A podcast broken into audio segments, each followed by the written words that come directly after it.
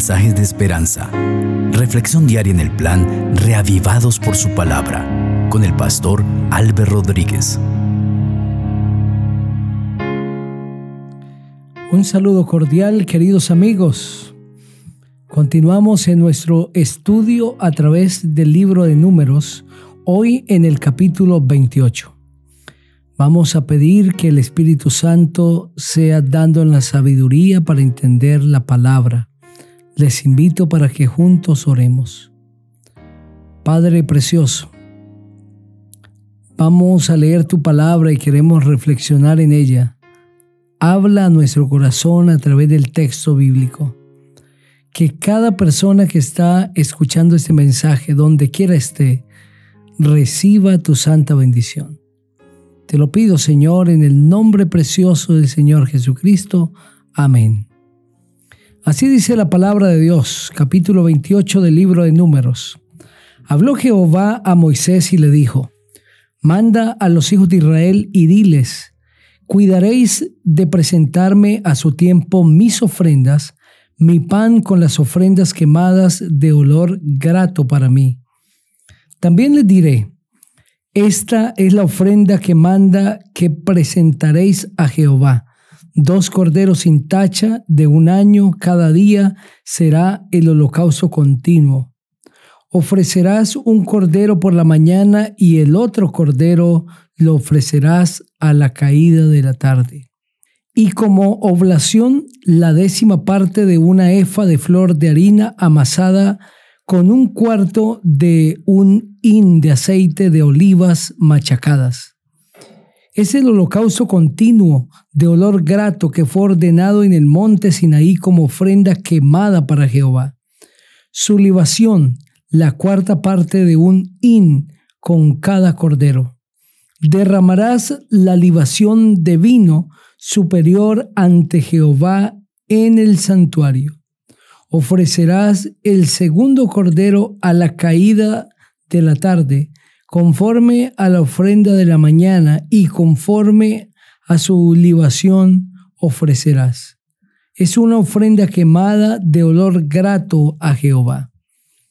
Pero el sábado ofrecerás dos corderos de un año, sin defecto, y dos décimas de flor de harina amasada con aceite, como oblación, con su libación es el holocausto de cada sábado, además del holocausto continuo y su libación.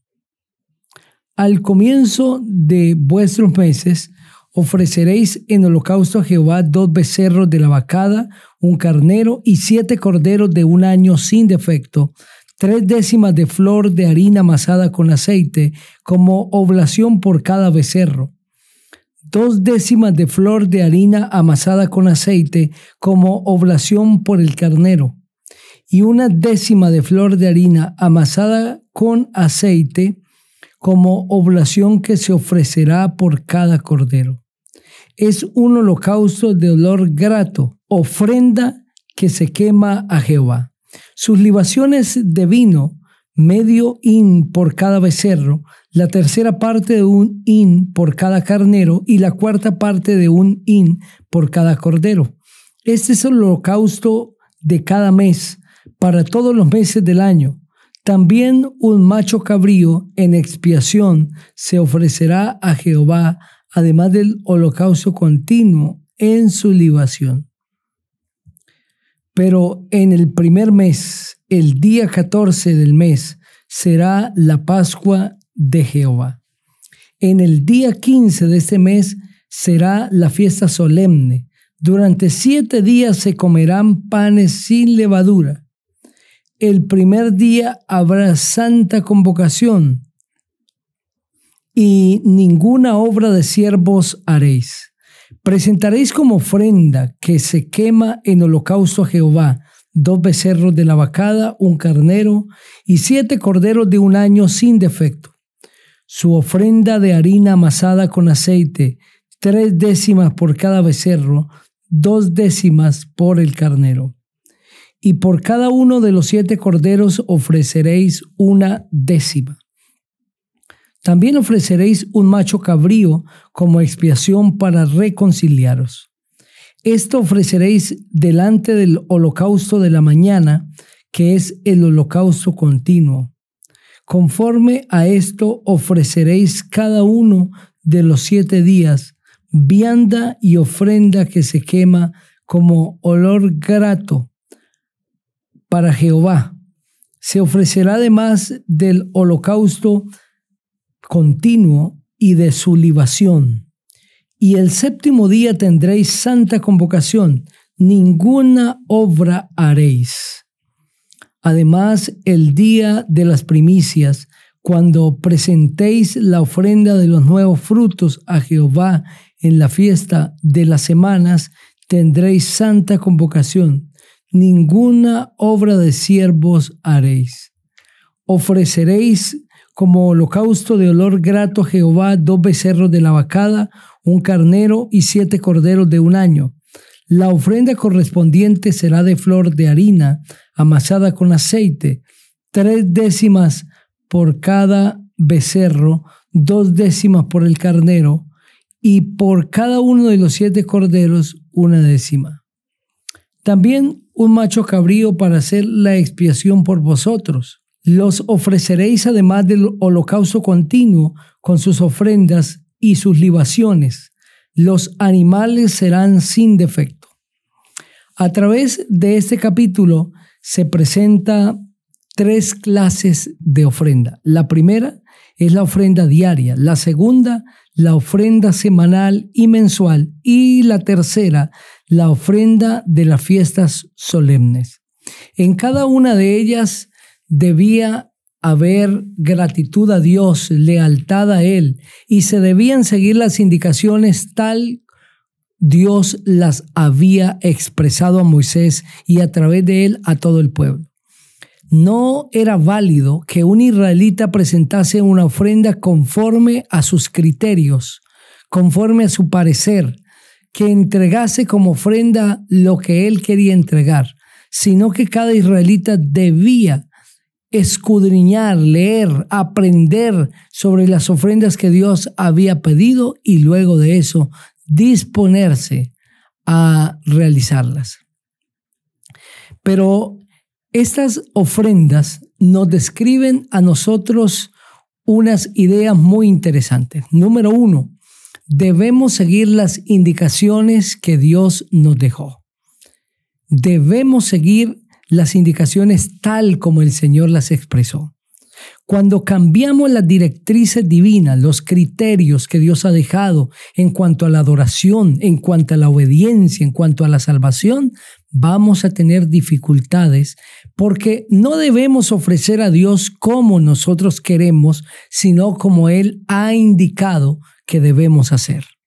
Número dos, cuando ofrecemos al Señor, no debemos hacerlo por otra razón diferente que por gratitud y amor hacia Él. El pueblo de Israel debía presentar estas ofrendas con una expresión de gratitud, de reconocimiento por la soberanía divina y porque Dios era el proveedor de todo lo bueno. En ese marco Dios se sentiría complacido de recibir las ofrendas de sus hijos. Pero no quiere el Señor recibir ofrendas de parte nuestra como fruto de una obligación, de quizá un cargo de conciencia. No quiere el Señor que nosotros entreguemos ofrendas sencillamente por una tradición o buscando un bienestar personal, sino porque debemos a Dios, porque Él nos ha dado tanto, porque estamos agradecidos con Él porque reconocemos su soberanía, reconocemos su provisión, reconocemos su amor, su gracia hacia cada uno de nosotros. Esas ofrendas, de manera especial la ofrenda diaria, también determinaba para el pueblo la necesidad que cada uno de los habitantes tenía de la presencia de Dios en su vida, una diaria necesidad esas ofrendas diarias le recordaban al pueblo que se necesita diariamente la conducción de Dios en la vida del hombre para que éste logre, para que éste alcance, para que éste sea feliz. Estas ofrendas nos recuerdan que necesitamos a Dios todos los días. Y en segundo lugar, que necesitamos expresar agradecimiento para ser felices. No podemos ser felices sin ser agradecidos. La gratitud es símbolo de felicidad. El dar, la generosidad es símbolo de felicidad. Cuando nosotros damos desprendidamente, sin remordimientos, lo damos con amor, cuando nosotros agradecemos lo recibido, cuando nosotros tratamos a las personas como quisiéramos que nos tratasen a nosotros, seremos verdaderamente felices. Pero en la mezquindad, en el enojo, nunca habrá felicidad. Querido amigo, necesitamos todos los días de Dios, permanentemente, pero también es nuestra necesidad presentar al Señor gratitud por todo lo que recibimos de Él. Di a Dios gracias. Alaba su nombre por todas las bendiciones recibidas, pero también busca a aquellos que quizás te han servido, pero tú no les has agradecido y dales gracias, porque la gratitud hace al corazón feliz. Te invito para que juntos oremos. Padre, alabamos tu nombre porque a través de tu palabra tú nos enseñas que necesitamos de ti, dependemos de ti, requerimos tu presencia diaria, cercana a nosotros, pero que también necesitamos devolver gratitud, gratitud porque eres bueno, gratitud con nuestros semejantes. Ayúdanos a ser agradecidos para ser felices. En el nombre del Señor Jesús. Amén. Que el Señor sea contigo.